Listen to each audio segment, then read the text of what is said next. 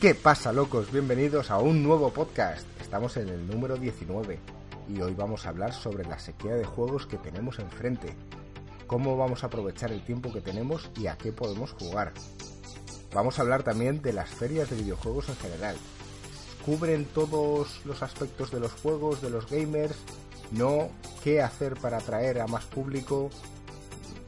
Vamos a debatir un poquillo sobre el tema y esperemos que os guste el debate que generemos.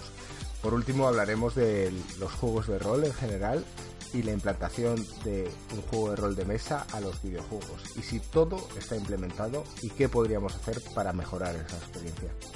Eh, estáis más que bienvenidos a opinar lo que queráis en, en los comentarios y empezamos con ello.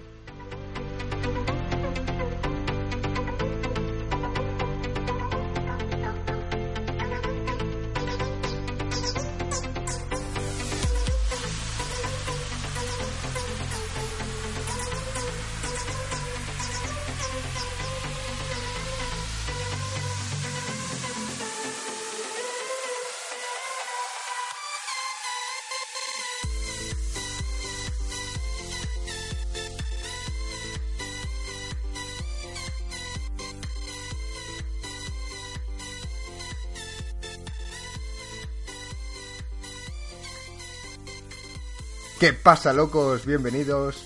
Como hemos dicho en la presentación, ¿qué tal, Joaquín? ¿Cómo estás? ¿Qué tal? ¿Cómo estáis, chicos? Encantado de estar con vosotros otra vez. Qué alegría. ¿Qué tal, Marco? ¿Cómo estás? Pasa, ¿cómo estamos? Encantado de estar con vosotros otra vez, eh, Joaquín, tío. Siempre es un honor, tío, verte el careto. Es un honor y un privilegio verme, no lo olvides. Hombre, a, a mí me sorprende. Cada vez que hablas con, con youtubers con los que estamos hablando, dicen que le, le cogen mayor autoestima a Joaquín según le van conociendo. Es Eso todo es como, es la vida misma, porque nosotros igual, cuando conocimos a Joaquín hace muchos años, tío, nos caía fatal a todos. Y ahora Sí. de repente, pues ya sabes, se le empieza a querer un poco, no mucho, pero un poco. Sí, sí, sí, no había Dios que lo aguantase. Pero bueno, tiene su encanto. Bueno, vamos a hablar de...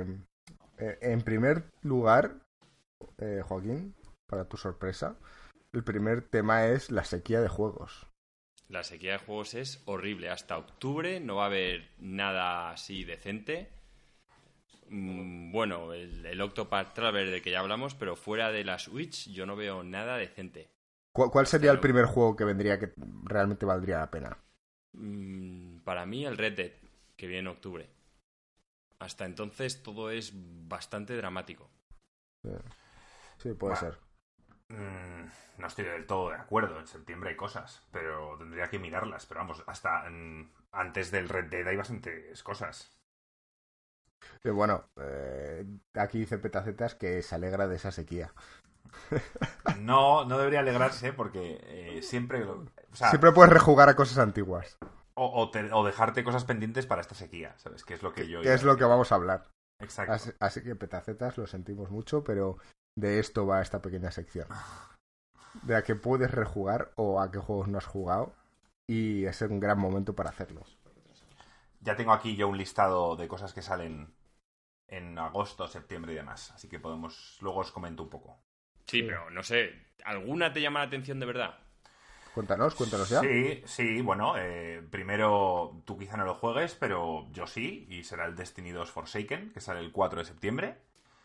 Eh, es la expansión total de, del Destiny 2, la que supuestamente la buena. Para eso Veremos. queda mes y medio aún. Exacto. Hablo, si queréis vamos a, a agosto, orden. a ver qué encuentro. Mira, en agosto, a ver, vamos a ver. En agosto, el que no haya jugado, esto ya es quien no lo haya jugado, el Yakuza 0 sale para PC.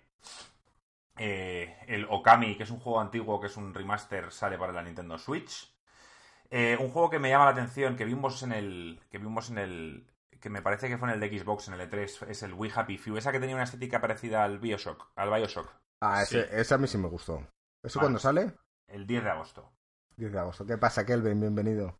Pasa, Kelvin. ¿Qué pasa, Kelvin? Bienvenido. Ese, el, el Happy Few ese, cierto que cuando lo leí no me vino a la cabeza que era el que habíamos visto, y ese sí que me llamó la atención. Ese sale multiplataforma, entiendo, ¿no? O sea, Sí. Xbox, PC y, y Play, pues Sí. ese sí que puede que le dé, porque no sé, me, me moló el tema de las drogas, de las máscaras, De las pastillitas, todo, me- todos me felices. Eh, ¿Qué eh, de todos modos, esa es una, es una secuela, ¿no? O sea, es una segunda parte. Me parece que es un juego que, que se puede jugar en, a día de hoy en Steam en, en- en Early Access, pero no te lo podría confirmar. Pero o sea, no sabes sí. si ha habido un juego antes. No, de no lo este. sé. No, o sea, no, sería no. el primero de la saga. Sí. Más cosas. eh, a quien le guste las aventuras gráficas, gringo, eh, Walking Dead The Final Season, episodio 1, sale también en agosto, el 14. ¿Sí? Un juego que es mm, gigantesco, pero que nosotros no vamos a jugar, pero quien lo juegue, pues, ¿qué queréis que os diga? Eh, World of Warcraft Battle for Azeroth, la nueva expansión de, del WoW, sale el 14 de agosto. Joder, el WoW sigue evolucionando, tío. Sí, tío, sigue, sigue ahí, dándolo todo. Es como Nightbot, tío. Va, va a su rollo, tío, y, y le da igual las modas, tío. gente, esto lo va a aconsejar Joaquín, gente que no tenga un PC y que no haya podido jugar este juego, el Divinity Original Sin 2 sale el 31 de agosto para Play 4 y Xbox One. Sí, además ese, si no lo has jugado, aunque haya sequía, tienes para horas, ¿eh? Para horas de darle. Bueno, estamos a- aquí, dice Petacetas que ya va a jugar al Mario Rabbids nuevo, que ha salido hace nada, que creo que, que Elven también lo ha jugado. Es el de Donkey Kong, ¿no? Yo lo he estado, he jugado las primeras, en las primeras pantallas. Sí, ¿qué tal? eh, cambia bastante. eh, La verdad es que Donkey Kong tiene bastantes habilidades. La, está la princesa Rabbit, que mm, se mantiene más o menos igual. Y luego está Cranky Kong, que también. Bueno, Rabbit Cranky Kong, que tiene también habilidades. Creo que no manejas. Solo manejas a los esos tres. Así que tienen que tener bastantes más habilidades para. Me gustaría ver a, a Joaquín, de hecho, por eso jugar a ese juego, porque él, como era solo de jugar con sus tres jugadores, aquí no tienes otra opción. O sea, tienes esos tres y ya está. Hombre, claro, me tendría que adaptar, pero si son los tres que te dan, es como en el juego me tuve que adaptar a llevar a Mario. A pesar de que Mario me parecía un personaje bastante consistente, no me gustaba la idea de que te obligasen a llevar a uno. Ya, Ya, a a mí mí tampoco, tampoco. me gustaba eso. A mí tampoco. ¿Qué más? ¿Os digo más ¿Cómo cosas? Sí, Yo es que lo- los Yakuza, Joaquín ya jugó al cero, son muy largos. Son buenos, pero son muy largos. Hay que dedicarle muchas horas. Pero en verano, si, si de verdad os apetece, eh, está el Yakuza Kiwami 1 que salió ya hace meses. Y ahora en agosto, el 28, sale el 2. O sea, están haciendo, digamos, la remasterización de cada entrega que ha habido. Y Yakuza es una saga que tiene hasta seis entregas.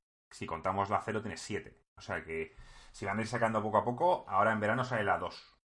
Para el que esté al día, eh, bueno, tiene, tiene ahí 100 horas de juego. sí, todo el verano. Eh, a todo esto, las ofertas de Steam de verano, que ya no hay un día que salga un mogollón de ofertas, Ya se acabaron. se acabaron. Se, se acabaron y estuvieron bastantes días y prácticamente ya cuando llega las, ofertas de temporada de Steam eh, no se ciña a unos juegos, sino que prácticamente pone casi Todo. todos. Vale. Yo personalmente me pillé, no sé si en estas o en las anteriores, bueno, un día que salió el Beyond Gura nivel 1 y se me había olvidado, me acabo de acordar ahora, que ese sí que lo quería jugar, a ver un poco cuál es el rollo. Esto es lo que pasa en verano, que te compraste cosas anteriormente que por pereza o por lo que fuera no decidiste no jugarlas y ahora que tienes tiempo y sequía... Tienen su cabida. Sí, eh, yo por ejemplo le estoy dando a Joaquín, que no le había dado hasta ahora, el Hollow Knight. He empezado, empecé ayer y llevo unas pocas horas. Bueno, si, si matas a las mantis me, me avisas y a partir de ahí me dices si sigues con el juego o lo dejas. Vale. De esto va, yo la verdad es que me gustaría también jugar a algunos que tengo por ahí en el tintero. Tú tienes el God of War. Tengo el God of War. Sí, pero fíjate que antes de jugar al God of War me apetece más jugar al Bloodborne. Buah, pues también. Y Ya hay es- que... estoy buscando un, un momento, bueno, eh, dentro de mi agenda complicada para, para hacerlo un huequecillo. Pero me gustaría, me gustaría sufrir un poco y hacer un compilation de mi sufrimiento. Que sé que vais a disfrutar de ello. Gringo, yo necesito un hunter para el viernes, ¿eh? Ya lo sabes. Ya, ya lo sé, ya lo sé. Si queréis os comento un poco las de septiembre. Entrenaré. que también hay, hay cosas. Contanos, contanos, a partir del Destiny, ¿qué tenemos? El mismo septiembre 4 sale el Dragon Quest 11. El- Pero ese es, ese es un remake, creo. Ese Sí. juego creo que ya salió. Es un remake. Sí, luego sale... A ver, bueno, Joaquín, ¿Seguro que eso no vas a jugar en ninguno hasta el. hasta el. hasta octubre? A El- ver, de lo, de lo que has dicho hasta ahora, el hasta de octubre. Happy Few y luego el que tengo pendiente, que se me había olvidado, el de Beyond Good and Evil. Vale, Esos pues el dos. 7 de septiembre vas a jugar este juego porque ya lo sabes, es- sale el Marvel Spider-Man, que sale el 7 de septiembre. Ah, coño, pues ese se me pasó por alto cuando vi la lista. Es que no, tiene las cosas apuntadas, ese sí que tío. es un juego- ese sí que es- No, me lo vi, pero dije que dije, pero si hasta octubre no hay nada y ese no me lo había visto o igual lo pasé por alto porque fui leyendo rápido, me vi la lista en, en una página de internet, igual no, la- no lo tenían todo bien actualizado, pero ese sí que me apetece, tengo bastantes ganas. Llevan 14. hablando de ese juego, entonces por Sí. eso a lo mejor se te ha olvidado. El, el 14 de septiembre, Shadow of the Tomb Raider. Ese lo va a jugar PZ seguro. Luego, un juego eh, basado un poco en el Dark Souls, que tú lo habrás visto más, Joaquín, se llama Code Vein, un juego que, dice que juega un poco con la estética, eh, es un poco más eh, estilo manga y demás, pero que tiene la jugabilidad de los, de los Dark Souls. Ese sale el 28 de septiembre. Hombre, ese, a ver, me miraré un poco el rollo antes, quizá hagamos de un 1000 euros ya lo loco y ahí vemos si lo jugamos o no. Y luego, para acabar, un juego que solo me interesa a mí, el FIFA, que sale también el 20, a ver, 28 o 29. Te van a volver a engañar. A mí no me engañan, tío. Ya, bueno. El 28 de septiembre, FIFA. Y ya está, acabamos con septiembre. Bueno, mm, vale. Estaba pensando, cuando estabas nombrando el, el WoW, ¿habrá... ¿Querrán implementar un Battle Royale o algo así dentro del WoW? ¿O algo especial? ¿O lo habrán hecho? Pues no lo sé, no lo sé. No tengo ni idea, la verdad. Quiero decir, ya siempre fue un Battle Royale ahí, el PvP, pero... El no creo que hagan, es que no tendría sentido, sería una locura meter ahí a 40 o a 100 o a quienes fueran a, a pegarse, no lo sé. Los rogues tendrían una ventaja absurda por el simple hecho de poder esconderse. Ya. Me parece un poco complicado. ¿Qué pasa, Jaume? ¿Cómo estás? Eh, Kelvin dice, a Marco no le engañan, a él le sobra la pasta para dársela a los del FIFA. Los de EA están encantados con el dinero de Marco. O sea, cada año saben que tienen ahí sus 60 euros que van a, yo qué sé, a cambiar los skins del año siguiente. A ver, a quien le guste el FIFA, pues ya sabéis. eh, seguramente todos tenéis algún juego que compráis prácticamente de forma anual. Si el LOL sacara un juego anual con personajes y no fuera como es, sino que cada año sacaran 20 nuevos personajes, yo me sé de un par que lo comprarían sin dudarlo. El modelo de negocio del LOL es mucho mejor como está hecho ahora, como está hecho, pero deciros que, que si fuera de la otra forma, que nos pagaba cada año. Eh, digo yo, es que mm, yo no lo entiendo, pero vamos, mm, podrías jugar al FIFA del año anterior. no, ¿Por qué no? Porque la gente, lo importante del FIFA gringo es la comunidad. No, pero Marco mm, ya no competía como antes. O sea, este año en el juego anterior no has competido tanto online como en otros años. Entonces, ¿te habrá merecido la pena? ¿No podías haber jugado simplemente al anterior sin haberte dejado los euros? no.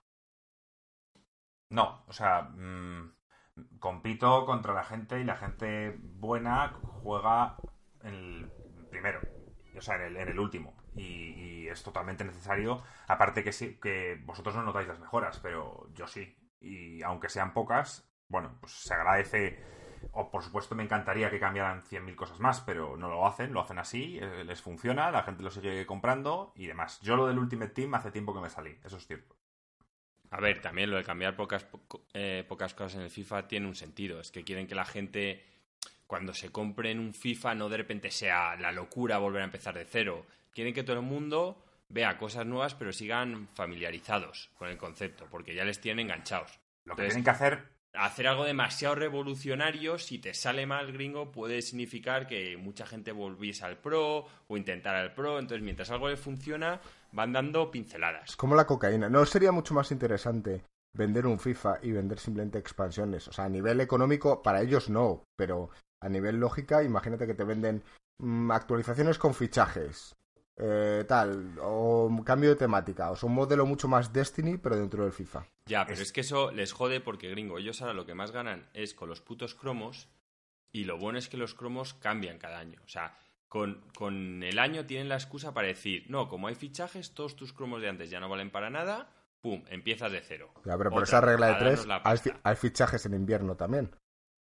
Sí, pero eso sí que los actualizan.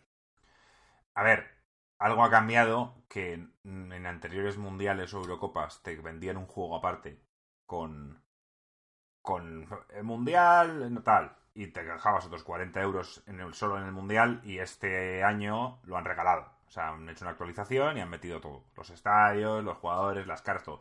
Bueno, eh, con el tiempo creo que, que sí, que sacarán tanta pasta con Ultimate Team que, no les, que les dará un poco igual eh, sacar, digamos, actualizaciones anuales y tal.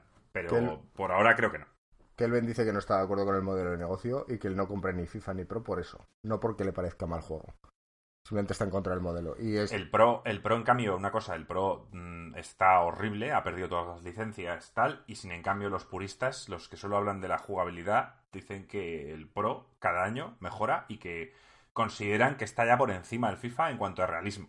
Para que yo no voy a gastarme 60 euros para comprobarlo, pero, pero, pero bueno, que me alegro que, que estén Ya, pero es que. Marco, per- perder las licencias en un juego de fútbol Ya, es, es un drama. O sea, me refiero, si estás hablando de algo de una jugabilidad abismal, lo entiendo. Pero si me estás hablando de algo que es un poquito mejor, eh, ni de coña. Ni de coña. ya. O sea, Vamos, si queréis, otra vez al, al- lo que estábamos hablando de la sequía, que nos vamos al FIFA y ya tendremos No. tiempo de hablarlo. Vale, vale, pero es que bueno, que quiero decir, solo quería dejar claro, ¿qué pasa, Granaino? Que a mí, como exjugador de juegos de este tipo, me podrían llegar a ganar de nuevo si hiciesen algo así. Pero ya está. Volvemos al No. tema de la sequía. ¿Qué quieres decir? No, decir que eso, que, que la sequía suelen haber. Los meses de julio y agosto suelen aprovechar los- las compañías indie para sacar sus juegos. Para aprovechar esta sequía y sacar juegos interesantes. Entonces, siempre, eh, muchas veces yo mm, me suelo dejar algún que otro indie que tiene mucho renombre y no lo juego en su momento para jugarlo, por ejemplo, ahora que hay sequía. Por ejemplo, Joaquín le han propuesto jugar al Into the Breach, que es el nuevo juego de los de FTL. Y, y bueno, salió hace tres, tres meses o así. Y bueno, es un buen momento ahora, que hay un parón, no hay nada que hacer, y decir, venga, pues voy a darle un juego de este estilo. Ya, bueno. ¿Tú, Joaquín, sobre el tema de los indies? A ver, mm, sí que es cierto que es buena época para ellos para aprovechar la venta. Mm, Yo no me lo dejo tanto porque sea in- indie o no, sino porque en su momento, pues bueno, no le di. Al igual que el Beyond Good Evil, que, bueno, supongo que también era indie en la época, pero que simplemente mm, cuando salió la oferta lo vi y dije, venga, este cuando tenga un hueco me lo juego. Si llego a tener ahora alguno, mm, en mi caso no sería así, pero como no lo hay, pues sí, jugaré alguno. O seguiré entrenando al Heroes of Stone, pero es cierto que el Beyond Good Evil me apetece probarlo. Bien. Aunque en el fondo es una putada, porque es un spoiler de la historia. Porque el, el, el 2 es una precuela. Mm, eso no se lo puede confirmar Kelvin. Eh, yo no sé si es una precuela o no, pero bueno. eh, es como si decides jugar al Metal Gear 3 antes de al, al 1. Mm, yo considero que jugarlos en el orden que salieron también está bastante bien. Sí, sí, porque bueno, sí es la historia, aunque también te digo, hay gente que la historia le importa bien poco, simplemente quiere pasárselo bien y el resto le da igual. Mm, la historia siempre es lo primero, gringo. Ya, ya, ya lo sé, para, para nosotros, pero que hay mucha gente y no descartemos ese tipo de jugadores que a lo mejor lo único que quieren es pasar un buen rato. Quiero decir, yo he jugado al Metal 5 sin haber jugado a algunos de los anteriores porque no jugaba y me lo he pasado igual de bien. No, igual de bien no. Igual que bien que, que Joaquín y yo, no. Ya, Porque si estás metido encima en la historia... joder, Esto es- tienes- Esto es como el que va a ver una película de. De. yo qué sé, de algo que han salido unos libros Bueno, antes. Y es no, todo mucho no. más detallado. Y la gente No. que se ha leído los libros dice, tío, yo disfruto No. mucho más la experiencia Es que como tú. si vas No, a ver Matrix. igual. Es como si vas a ver Matrix 3 sin haber visto la 1. Bueno, te echas a llorar. O sea, el único que salva la 2 la dos y la tercera es la primera. O, o es como si vas a, vas a ver El Retorno del Rey del Señor de los Anillos sin haber visto las dos anteriores. Oye, va a ser un peliculón y te lo vas a disfrutar, pero no te vas a enterar de, de la mayoría de las cosas. Y eso que no es un buen ejemplo de Metal Gear, porque Metal Gear 5, mm, en cuanto a historia, fue un desastre. Entonces, quizá ahí es la única razón que te puedo dar, que, pero no era lo que esperábamos. O sea, si el Metal Gear 5 llega a ser como los anteriores, eh, jugar a los anteriores me parece casi obligatorio. Sí, porque sobre todo, gringo, es que es el cariño que coges a los personajes. Que justo lo que hace Kojima es que son personajes. El Ocelot ha salido en todos. El, es que. Que sí, pero porque tú porque te conoces toda la historia, pero que habrá gente que no os haya jugado y que se puede divertir exactamente igual. No, que se pueda divertir estoy de acuerdo, que es un juegazo y lo va a disfrutar también, pero exactamente igual no porque el peso emocional que llevas encima cuando has jugado a los anteriores, conoces a cada personaje, ese es mítico. Es como el Kingdom Hearts 3. ¿Vas a jugar al Kingdom Hearts 3 sin haber jugado al 2? Al, al 2. Sí. Pues buena suerte porque es una historia súper compleja, absurda diría yo, y, mm, ni siquiera jugando al 1 y al 2 sabes, digamos, todo. Entonces, si ya ni siquiera juegas al 2, mm, estás totalmente perdido. Otra cosa es que te veas un vídeo en YouTube, que eso sí me parece bien. si la gente no quiere dejarse una pasta en, recopilar todos los juegos anteriores, se puede ver un buen resumen en YouTube y una vez lo haya visto, puede jugar al, al que le toque. Bueno, veremos. Yo lo jugaré al 3 y te diré si no me he enterado de nada o, si. veremos. Que también puede ser. Vale, eh, si queréis añadir algo más al tema de la sequía de juegos, si no, pasamos al siguiente topic. No, bueno, que por lo menos Marco ha sacado a la luz ahí alguno que otro. De hecho, que yo tenía olvidados. El Spider-Man ya de por sí me acaba de alegrar el día, sabiendo que sale en septiembre. ya tienes la alegría del día, Joaquín. Pues vamos al siguiente topic del día.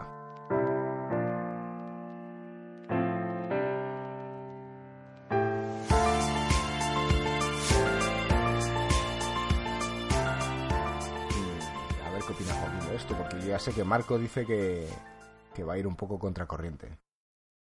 Ferias de videojuegos en general. ¿Creéis que son suficientes? ¿Qué creéis si ayudan o no a la industria? ¿Creéis que hay más gamers en el mundo gracias a este tipo de ferias? ¿Cambiaríais algo de lo que existe actualmente en este tipo de ferias para hacerlo más divertido o que tenga un, impacto diferente? Ahí dejo el tema. A ver, Joaquín. sí. Sí, sí ¿a, qué? Muchas de las preguntas que has hecho. A mí me encanta que haya ferias, pero o eventos, si lo quieres llamar así, pero en realidad yo solo me centro en dos, que son el, e, el E3 y los Game Awards. O sea, el resto es que es absurdo porque al final son descafeinados. Todas las compañías se guardan las armas para esos dos. Entonces, cuando hacen aquí el Madrid Games Week, bien, no sale nada. Vale, vale, vas. Eh, pruebas, pruebas algo nuevo. Si tienes niños pequeños, pues a lo mejor llevarlos y que vean a Mario, tal o cual. Cuando todo esto vaya yendo a más, le puedo ver más sentido pero yo he estado dos veces en el Madrid Games Week y me ha parecido una mierda.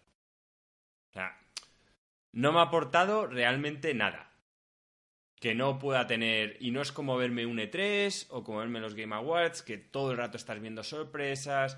Eh, no, aquí no había nada. Entonces, si no vas a poner sorpresas, por lo menos deberías poner algo. Vale, lo entiendo. Pusieron eventos en los que nosotros no estamos muy metidos, que era, no sé si te acuerdas, gringo, que nada más las competiciones. había, había, competiciones de los esports. Vale, quizá eso sea una respuesta, quizá ellos así lo disfrutan y para mucha gente puede que sí que tenga sentido ir a ver jugar a equipos buenos en directo. Pero para mí, no. Será solo mm, porque tengan que organizar un evento presencial porque bueno, este tipo de juegos siempre van a ser online y cada X tiempo hay que hacer alguna final presencial. Pero volvemos sí, a lo pero mismo. a ver, pero para que te hagas una idea, en el E3 gringo también lo hacen, pero claro, esas escalas a lo mejor se está jugando la final del mundial. Y van ahí todos, o sea, mientras que aquí a lo mejor estás viendo mm, la final española. Vale, eh, ¿tú qué harías entonces? ¿Eliminarías esas miniferias que hay en las diferentes ciudades ¿O crees que son necesarias para que la gente se siga jugando y enganchando los juegos? A ver, yo lo haría un poco económico. Si dan dinero, pues bueno, que las sigan dejando como un plan. Si ellos cogiendo el IFEMA creen que eso les reporta algo, pero para mí la solución no es fácil, porque si hubiese más ferias importantes, quiere decir que las noticias se repartirían y en cambio el E3 no sería tan potente como es. Entonces, al final, cuando solo hay una feria en el mundo sobre un tema, tiene muchas ventajas. Y es que ahí vas a tener todo, que no te tienes que estar haciendo mil viajes, porque eso extrapólalo a todos los campos. Tú imagínate que eres arquitecto y que cada mes hay una feria, una en Japón, otra en tal, y todas son iguales, ¿qué haces? Vas a todas, no, no tienes vida, te dejas una pasta en los aviones, mientras que si por lo menos sabes, pues que a lo mejor ha caído, yo qué sé, en París, pero sabes que en París una vez al año está en la feria, o sea, donde va todo el mundo a presentar sus proyectos, donde se hablan de los mejores edificios, y esto extrapolado a cualquier cosa. Entonces, me parece a mí que es mejor centrarlo, centrarlo. Cuanto más, mejor. O sea, a ver, en los juegos me gusta los Game Awards porque es una aproximación distinta, que es dar premios, no solo presentar noticias, pero que de paso también presentan cosas, lo cual es de agradecer, pero yo creo que, que más de dos mm, rompería, rompería el equilibrio. Eso es lo que querías la siguiente pregunta, porque antes de los Game Awards solo estaba el de 3 y surgieron los Game Awards como algo que faltaba. ¿Crees que puede faltar algo que aún no, no está presente en algún tipo de feria que le pueda gustar a la gente? A ver, yo sé que hay ferias también que lo que pasa es que nosotros no estamos al día, que es de las que te he hablado, que son a nivel de, de eSports, Ringo. Entonces, hacer una gran feria donde se concentrasen una vez al año las finales de varios videojuegos, a lo mejor durante una semana, y la gente que va ahí en plan festival. Pues el lunes es la final del LOL de no sé qué, el martes es la final del Street Fighter de no sé cuántos. Eso también le veo un sentido. Aunque no es lo que a mí me guste, pero sí que veo que tiene un empujón de la de Dios. Vale, eso es como dice Kelvin. Dice, esas ferias deberían destinarse a pequeños estudios y las competiciones, la Copa Corte Inglés, la final de la Liga Orange, etc. Eh, ¿A eso te refieres? Sí, sí. Eh, a nivel de... Ya, ya tenemos lo que es la feria, que es el E3. Tenemos lo que son los premios, que son los Game Awards. Pues yo haría lo que es el festival de competición, que es como serían los DJs por los equipos estos jugando. Y esto también en, en, una semana o en tres días o tal. Y te, y te pasas ahí tres días viendo a, a todas las finales y que haya mucha gente que lo sigue. De hecho, en Corea es una locura. ¿Tú qué opinas de todo esto, Marco? Porque a ti no te he preguntado y nos interesa tu opinión. Yo estaba escuchando ¿O estás muy a favor de lo que dice Joaquín? bueno, a ver, Joaquín no ha dicho que lo que habría que primero pensar es si una feria está destinada para quién, para la prensa o para el público. los usuarios. Si es para la prensa, mmm, el E3 de hecho está perdiendo muchísimo, está perdiendo muchísima gente por el simple hecho de que ya no es como antes que todos iban al mismo sitio a tener las reuniones y digamos que tras puertas cerradas se comentaban muchísimas cosas. No, ya todo se presenta, ya hay muchas eh, informaciones que llegan a lo largo del año, ya no hay tanta sorpresa, ya tal. Entonces, los mismos periodistas, que yo escucho bastantes podcasts, no van al E3. No van porque ya han hecho el trabajo. O sea, porque eh, digamos que el E3 empieza un domingo y ellos han tenido sus reuniones la semana anterior porque todo el mundo estaba allí, han charlado de lo que tenían que charlar y no van al E3 porque es un coñazo para ellos, porque no se puede trabajar. Porque hace unos años decidieron abrir el E3 al público. Entonces, para probar los juegos, pues si quiere ir la prensa a hablar sobre esos juegos, eh, no se va a comer una cola de tres horas. Que es lo que está pasando ahora. Ahora, eh, venden entradas para el E3 a 400 dólares por persona. Y y bueno, pues eh, se monta ahí un pifostio del carajo. Entre la gente que va a trabajar y no consigue hacer nada, entre la gente que va a probar los juegos que van a salir y no consigue jugarlos porque está petado y no hay forma de, de disfrutarlo. es que a ese precio me parece un, poco vergonzoso. Me refiero, si tú cobras una entrada a 30 euros, 50, 60, pues que tengas que hacer colas, pero a 400 euros. Pero yo creo que eso es reventa. Que, tengas que hacer una cola de, de dos horas me parece una puta vergüenza. Y la gente lo paga. No, no, ya. ¿Cómo se nota, Marco, que, tío, que vienes de antecedentes americanos, tío? explicación, explicación de un, de un periodista. Si quieres probar, por ejemplo, hace unos años, si querías probar el Zelda Breath of the Wild, más o menos eran unas 5 horas de cola. Entonces, mm, dice, puedes elegir uno o dos juegos para hacerte esas colas. No tiene ningún sentido para mí que soy un alocado del Zelda, yo no me haría una cola de 5 horas para un juego que va a salir dentro de unos meses. No lo haría. Ahora si me dices, oye, ¿pagarías en vez de 60 pavos 100 y tenerlo tú solo para jugártelo? Sí. Lo haría, estoy, soy, pero, no, pero no haría una cola de 5 horas. Entonces, el primero el problema es si para quién es la feria. Si es para la gente, pues tienen que hacerlo totalmente distinto. Que hagan una especie como de parque de atracciones, como en Disney, donde hay un Game Pass, o sea, una especie de pass en la cual, eh, bueno, a ciertas horas haces una especie de reserva y tienes privilegio para hacer la cola y jugar. Mm, hay mil opciones de hacerlo, pero primero tienen que diferenciar qué es, para la prensa o para la gente. Luego, hablando ya de las ferias nacionales, pues bueno, yo he ido con Joaquín y contigo, gringo, a, varias ferias. Y bueno, pues si te quieres juntar un poco con gente como tú y, ver y ver un poco lo que va a salir en los próximos meses, pues bueno, está bien darse un paseo. Realmente la entrada no es cara.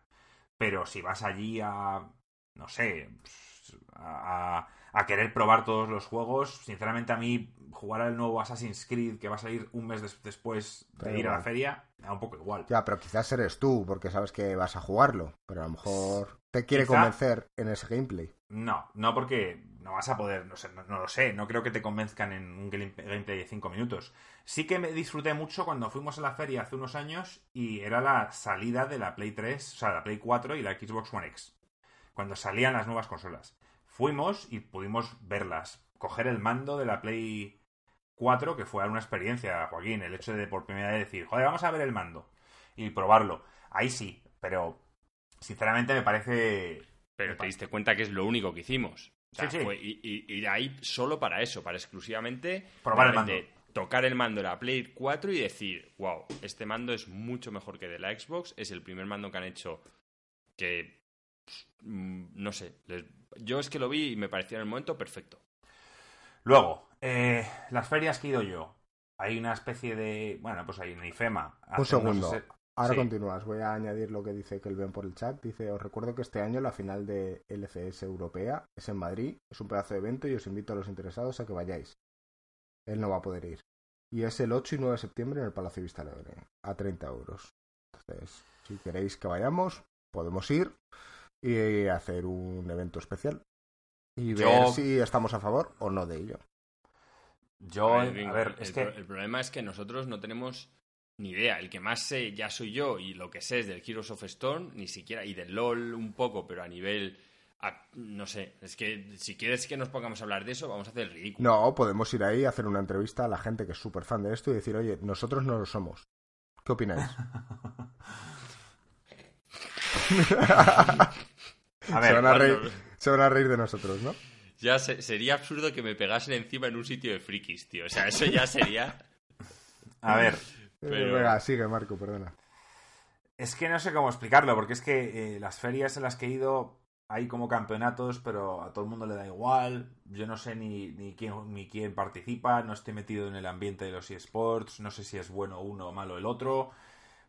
Eh, luego entré en una especie de. O sea, había dos pabellones en el IFEMA. Uno totalmente destinado a, Ubisoft, a Nintendo, a tal y cual. Y otro en el cual había una especie de mesas cutres donde habían campeonatos de, FIFA y de Hearthstone y demás. Y luego mm, Ubisoft parece ser que pagó un evento especial de, Rainbow Six. Pero es que, no sé, o, los españoles no sabemos hacerlo bien, no sabemos darle espectáculo a, algo que o estás muy metido o sinceramente es bastante aburrido.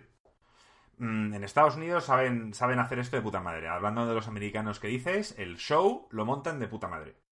Y, a mí me falta, o, me parece que, el público aquí no está dispuesto a dejarse 30 euros para ir a ver un evento. Quizá el que dice que sí, porque es, un, es el campeonato europeo y eso, bueno, pues habrá bastante gente que quiere ir, pero los campeonatos de aquí de España nacionales lo más probable es que no vaya o vaya muy poca gente. Yo no sé qué opinión tiene Kelvin de esto.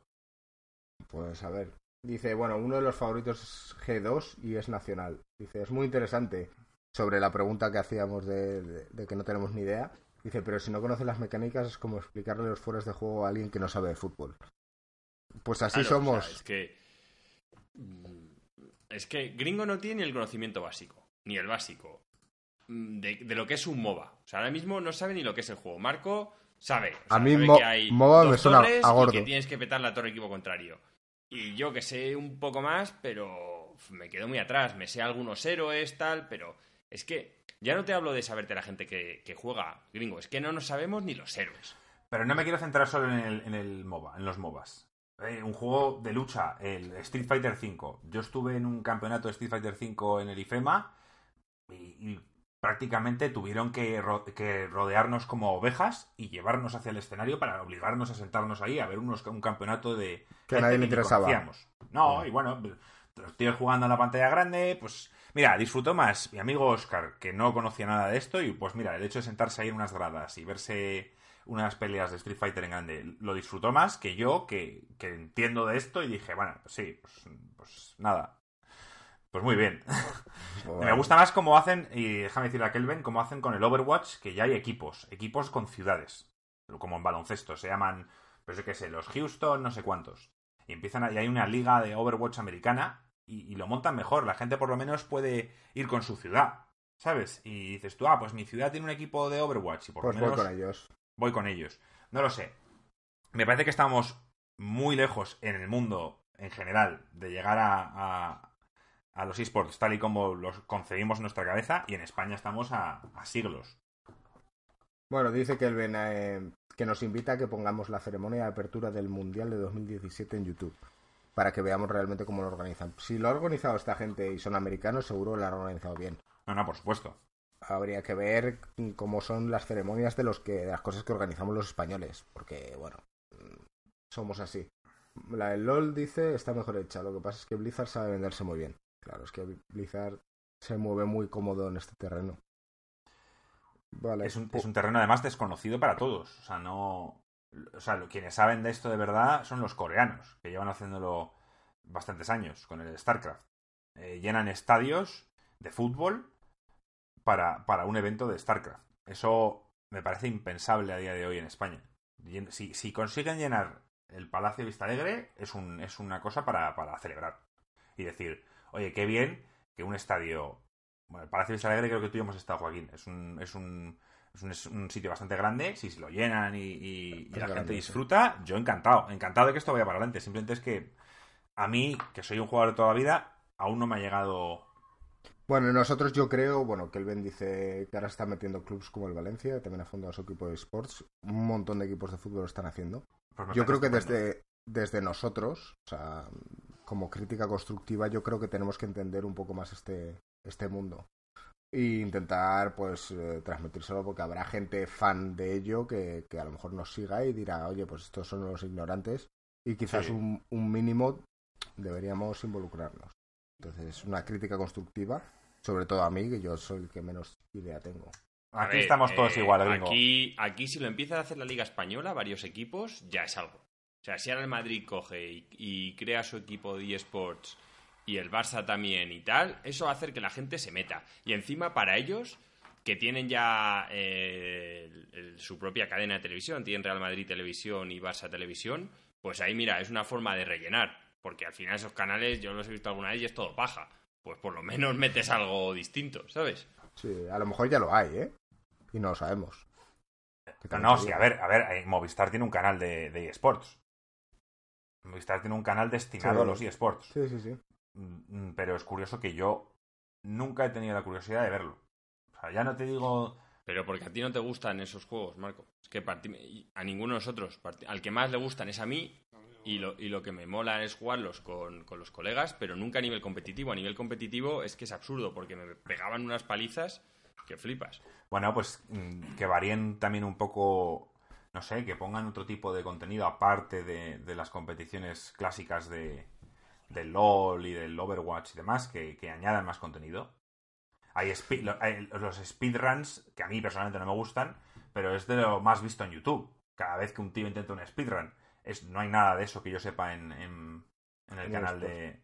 No, a mí no, es que es, es, sobre todo la competición de uno contra otro y es otro lado de los juegos de lucha los Overwatch y demás, pero también tienen que ser competitivos. Pero me refiero, me parece muy difícil, muy difícil que sigas estos eventos si tú no juegas al videojuego.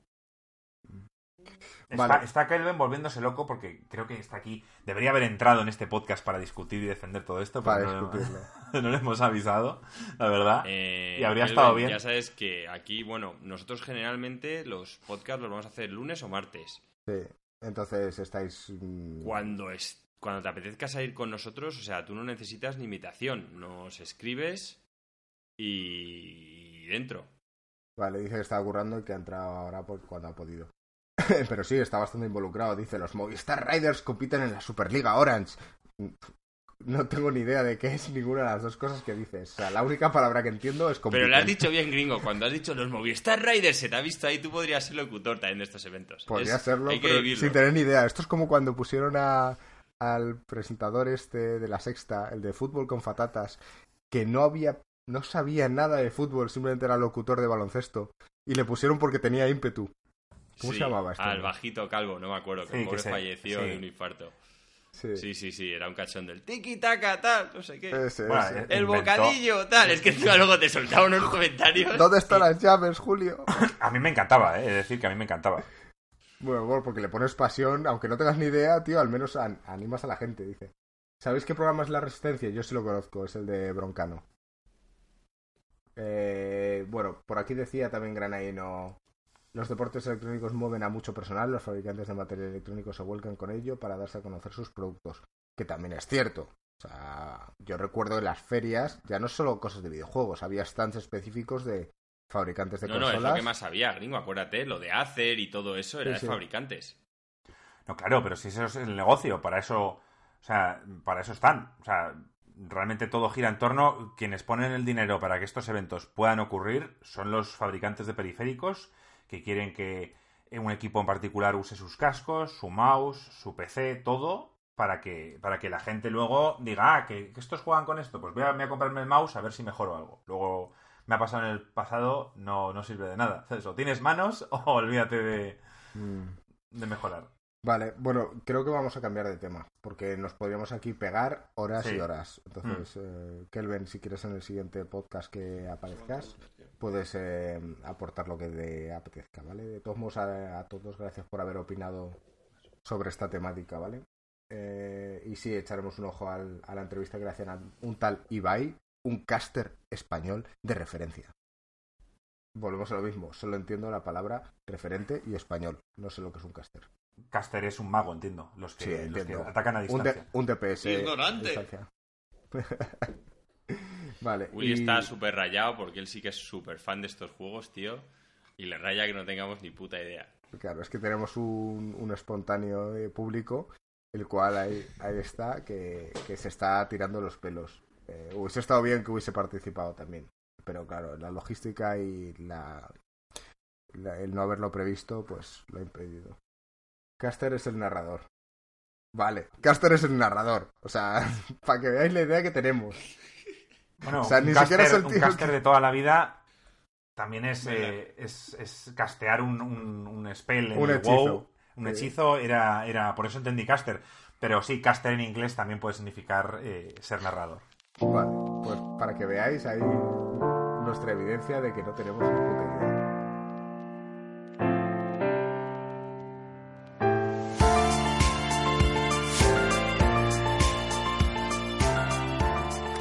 Sacado, lo voy a sacar un poco al azar porque quiero saber la opinión de Joaquín y sobre todo este espectador que está off camera, que seguro que sabe del tema. Em, juegos de rol. Quiero decir, jugadores de rol de toda la vida. De mesa. No de videojuegos. Ese tipo de temáticas que existían. eh, tiro los dados, hay una historia detrás, eh, tomas de decisiones, todas esas historias, los stats y demás cosas, eh, se han implementado en muchos juegos. Eh, ¿Se ha implementado toda la temática que existen en los juegos de rol en los videojuegos? ¿O crees que aún queda algo que se han saltado y que consideráis que puede ser importante? Para que enriquezca un poco más la, la, la experiencia. No solo el juego de rol, por ejemplo, luego salió el JRPG, eh, te hacen un poco mezclas. ¿Existiría alguna variante diferente? Sí, a ver, gringo, no es que sea diferente. El tema es que cuando tú lo jugabas, o sea, con un tío que lo que se podría entender que es como un director, que es el que era el Dungeon Master, eh, aunque él tiene una historia en la cabeza cerrada, Sí. eh, los caminos no están tan limitados como en un videojuego. Quieres decir, la conversación, tú estás hablando con él. Él más o menos conoce a ese personaje. No, tú te puedes ir por algo que él a lo mejor no tenía pensado. Y si sobre la marcha se le ocurre algo interesante, pues lo empieza a contar. Vale. sea, Que- que- o sea, insistes en que a lo Eh, mejor habría que hacer una parte que fuese mm, Es que multijugador donde un tío implementase las cosas in situ. Es que es muy difícil porque tú en un videojuego, por ejemplo, cuando tienes un diálogo, tienes uno, dos, tres, cuatro, cinco, seis. Cuando tú estás jugando en una mesa no tienes ningún diálogo. O sea, tú hablas y cuentas lo que quieres decir. Entonces, es que eso, eso estamos tan lejos, tan lejos de conseguirlo, que es que para mí es el único paso que hay, porque todo lo demás, el combate, está hecho de la hostia. En ordenador es mil veces mejor que cuando tú tiras dados, que tienes que tirar los dados, apuntar la vida que no sé qué. O sea, es un coñazo. De hecho, hay apps para tirar dados, pero todo ese seguimiento es un coñazo. Y el ordenador te lo hace automático en todos los juegos. Decir, Entonces, dime, un segundo, dime. decir que Kelvin está diciendo que el Original Sin 2 tiene un modo el cual una persona crea un mundo y actúa como un poco como director, no con la imaginación que de una persona, pero, pero te crea una especie, esto te lo, te lo comenté a ti en su momento, Sí, pero los combates, o sea, el tío hace los combates, pero la historia ya la ha cerrado antes. O sea, él diseña la aventura, pero eso es a lo que voy gringo. Es como. Por tú eso dice que casi un se programa, puede. Es un programa cerrado. O sea, me refiero, Sí. tú ya lo haces y luego a lo mejor tú, como es en el Original Sin, puedes elegir las peleas, puedes tal. Pero lo que yo te digo, el, el hecho de. mm, a lo mejor lo has pensado y yo te empiezo a decir, ah, pues no sé qué, y se te ocurre en, e- en ese momento algo que no tenías pensado y a raíz de una conversación que ha salido. O sea, es que la variedad es tan grande Mira, Ya. y, Y- tú vas y- y describiendo por- todo en el momento. Eh, Eso tiene otros problemas. Pues tienes que, primero, lo más importante de un juego de rol es que el que hace la historia sea un tío con mucha imaginación, porque él es el 80% de la experiencia.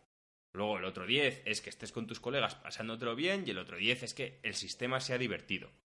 ¿Vale? Pero el 80% es él. Y, y si tienes un tío con mucha imaginación que sabe contar muy buenas historias, pues tú imagínate un juego de rol de risa, pues con Américo ahí. Pues ey, te echas unas risas y te meas. Y los hay, hay el Fan Hunter, hay, un- hay juegos de rol que son de risa. O sea, las reglas están, bueno, para qué tal, pero es, es que es la historia. Y cómo está contada. Es como, Vale. es que es un teatro. Y eso no lo vas a tener. Es que a corto plazo ni de coña. Vale. Ni, de, ni de coña. Vale, no estoy hablando a corto plazo, pero es algo que faltaría. Y yo, Mira. por poner un ejemplo, digo, eh, la inteligencia artificial está avanzando un huevo. Podrías llegar a pensar, porque la inteligencia artificial en ocasiones se basa en aprender de lo que va haciendo el propio ordenador, de sus propias experiencias o de lo que hacen el resto de jugadores. ¿Podría llegar a implementarse algo que cree sus propias historias de manera dinámica y rápida dependiendo de, de lo que vaya aprendiendo?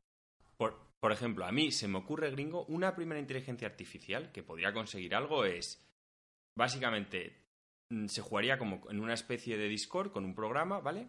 Entonces están los jugadores y el Dungeon Master, ¿vale? Entonces el, Dungeon Master es también con micro, el Dungeon Master puede silenciar a quien quiera, de manera que el tío te va contando toda la historia, te va diciendo, mira, esto va pasando así, y a lo mejor cuando dice, os encontráis en una taberna con una música tal, eh, el ruido del gentío, y que una inteligencia artificial automáticamente te buscase como una foto o un dibujo de eso. Y te pusiera una música de fondo, ¿vale? Para meterte más en lo que es la historia. Y luego ya los combates, pues eh, a golpe de mouse y de reglas. Pero ahí tendrías un poco lo que yo creo que sería el primer avance, que es meter el hecho de que tú estás hablando con una persona que va construyendo la historia. O sea, él, él tiene los cimientos ya en su cabeza, pero la historia la vas construyendo tú. Abiertamente, no cerrado. Un videojuego siempre va a ser cerrado.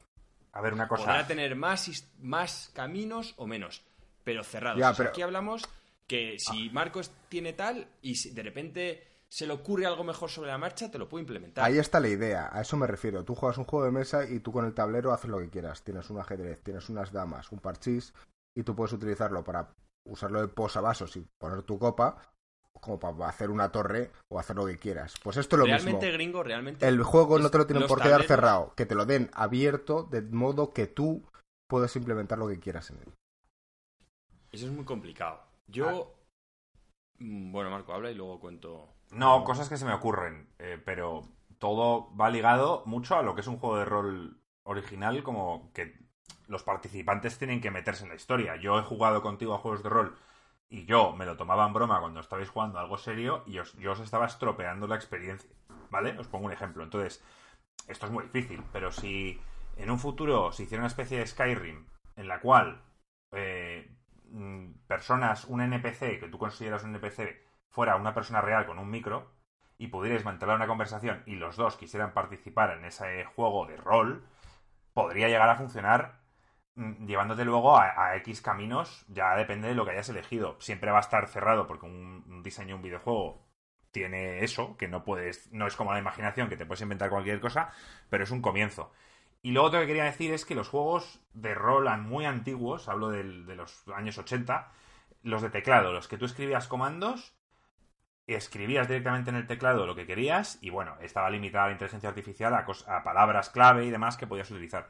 Pero esto en el mundo moderno, pues es un poco mezclar el hecho de, que no te, no te limiten usando simplemente frases hechas como pasa en el Fallout, sino que tú abiertamente pudieras escribir o decir, mejor aún, algo.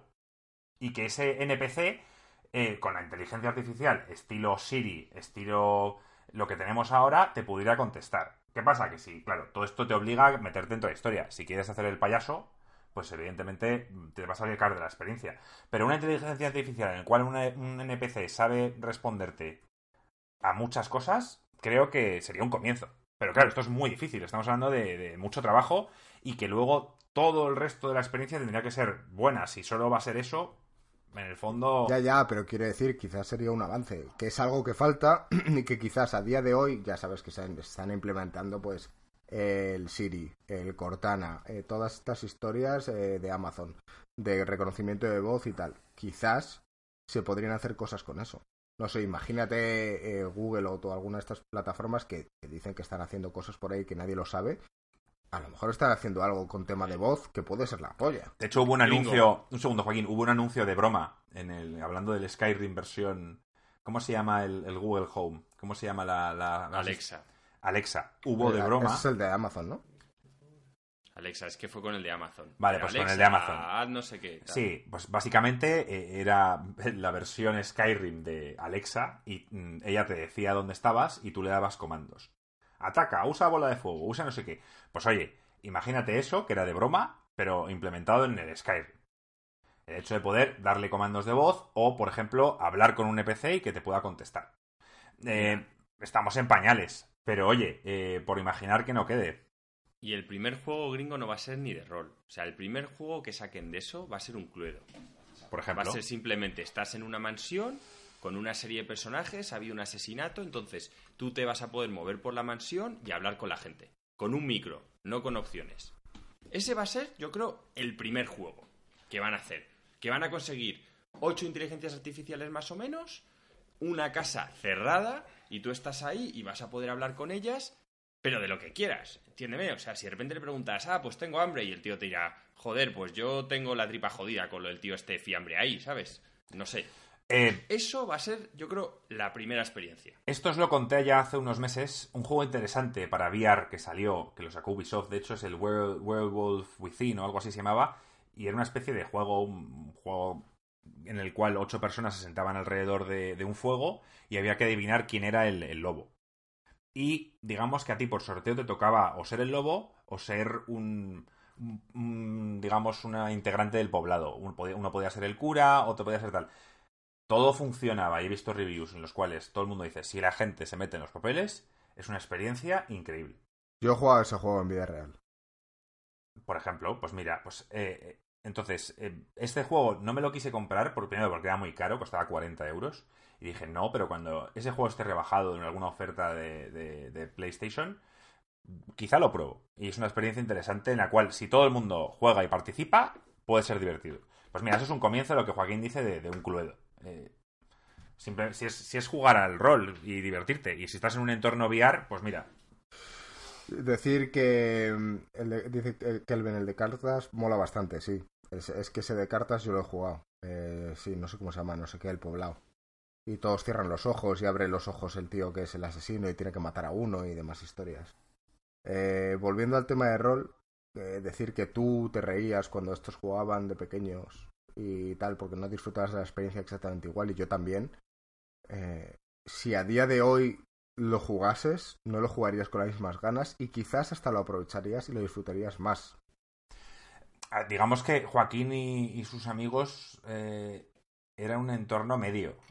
Se juntaban con sus amigos, jugaban a partidas de rol y se reían y tal. Hay gente que va al extremo y se disfraza y se van por ahí al campo a jugar y van andando por el bosque. O sea, me refiero, ya puedes ir al extremo que tú quieras. Pero, ¿te gustaría hacerlo a día de hoy? No sé, no, no. No, me gusta, por ejemplo, me gustaría probar la experiencia de un escape room que quizá te da un poco, necesito algo más. Necesito que me metan en un entorno, que me ponga una serie de pruebas o tal, pero que, sea también visual. Sí, puedo usar mi imaginación, pero mm, hasta el momento con mis amigos delante no me veo jugando un juego de rol.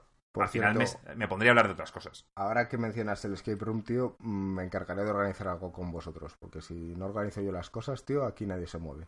Así que organizaré algo que podría ser seguramente divertido. Kelvin dice que ha estado en uno, eh, también dice que ha jugado en vivo al rol y ya no lo hace. Te puedo decir que disfrutó mucho. decir, a ver.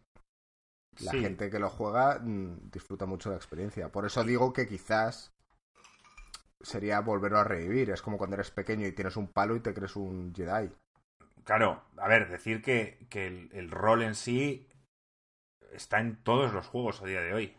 Que es lo que te he comentado antes de empezar, gringo todos los juegos tienen ya bastantes cosas de rol. Por eso dicen que, qué género es el mejor. Pues seguramente un combo de todo. El Hollow Knight que estoy yo jugando no deja de ser un plataformas con elementos de rol. Eh, yo que sé, el Mass Effect también tiene rol. Eh, Skyrim, todos están implementando las muchas normas de rol. Yo, por ejemplo, me pierdo cuando Joaquín habla de, que, usa un sistema de dados de 11 o no sé si es de 11 o de lo que sea, Joaquín. Pero, pero decir que, que, yo ahí ya me pierdo. Por ejemplo, yo jugué al Kotor de la época y Joaquín, claro, porque aquí usas el dado y yo, tío, yo no veo dados, yo veo armaduras y stats. No, no me fijo en. Y claro, una persona que entiende lo de los dados y sabe cómo funciona toda la mecánica va, va a optimizar su equipo mucho mejor que, que yo, por ejemplo. Claro. Kelvin dice que hay dados de 20, de 10, de 6 o de 100. Perfecto, bueno, pues casi Y de 4. ¿Cómo es un dado de 100? Y de 8 también. Y de 8. Hay dados de 100. 100 caras. se usa el dado de 10. Vale. Se tira dos veces el dado de 10. Primero tiras, bueno. Te pues cenas y luego. Dos dados de 10 a la vez, sí. Vale. Vale, pero vamos, yo nunca he visto ninguno de 100 de verdad, de 100 caras. O sea, no creo que lo haya, pero. o sea, sí. dicen de 100 y luego de 4 y de 8, que son los que se han dejado. Con los pero ahora en, en cualquier aplicación te los tira. De hecho, las aplicaciones ya te pueden hacer el dado que quieras. Si quieres, puedes decir una tirada de 17. No jodas. Vale. Eh, bueno, chicos, pues yo creo que lo vamos a dejar aquí. Eh, no sé si queréis eh, añadir algo más. Si no, si la gente que está por aquí por el chat queréis que hagamos uno especial únicamente de alguna temática que hemos tenido hoy, nos lo decís, tanto por aquí en el chat general como en los comentarios. Y tanto los que estéis escuchando el podcast, si queréis añadir cualquier cosilla, sois más que bienvenidos. Esta es vuestra casa. Así que, pues nada, con esto, hasta la semana que viene. Hemos sacado topics, ¿eh? Hemos sacado topics que no sé qué hablaremos la semana que viene, pero siempre al final acabamos hablando aquí. esto justo antes de empezar siempre me dice Marco, joder, no hay nada de lo que hablar. Y digo, ya verás cómo algo sacamos. Y te pones a pensar cuatro temas tontos, aunque no haya juegos, y mira, nos lo pasamos igual de bien. vale, pues eh, nada, chicos. Eh, Marco, tío, nos vemos. Nos vemos la semana que viene. Joaquín, tío, chao. Bueno, un placer, un abrazo. Chao, chao. Nos vemos la semana que viene, chao.